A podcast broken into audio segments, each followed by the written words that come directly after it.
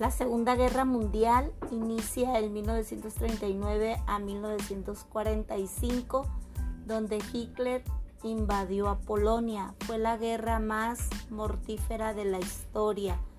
Fue la invasión de Alemania a Polonia el 1 de septiembre de 1939, lo que provocó la declaración de la guerra. Francia es el imperio británico.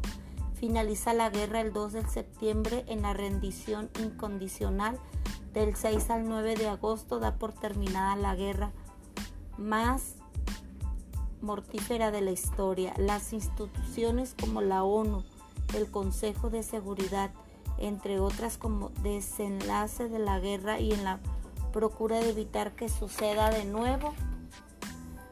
También se crearon los grandes bloques doctrinarios por la Unión Soviética y Estados Unidos. Además, siendo las bases populares de los movimientos nacionalistas de autodeterminación que llevarán a la descolonización.